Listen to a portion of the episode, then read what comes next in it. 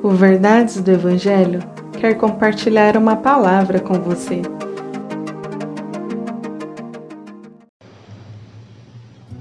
Efésios capítulo 6, versículo 18. Orem no Espírito e em todas as ocasiões, com toda oração e súplica. Tendo isso em mente, estejam atentos e perseverem na oração por todos os santos. Como é interessante a forma com que o apóstolo Paulo conclui esse capítulo 6.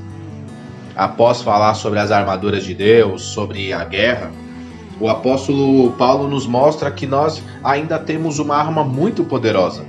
Uma arma capaz de mover não só em questão espiritual, mas em questão física. Porém, por mais poderosa que seja essa arma e especial, será que nós a usamos? Será que ao menos sabemos a sua existência?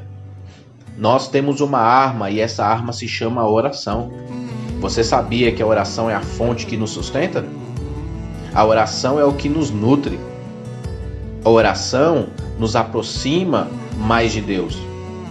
A oração não é tudo isso porque a oração é algo em si mesmo. Não, mas ela é tudo isso por causa de quem nós oramos.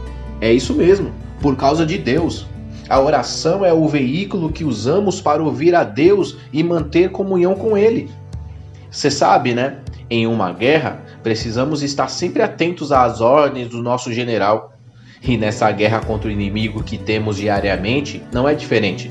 Precisamos ouvir a voz do nosso general, do nosso comandante, o Senhor dos Exércitos.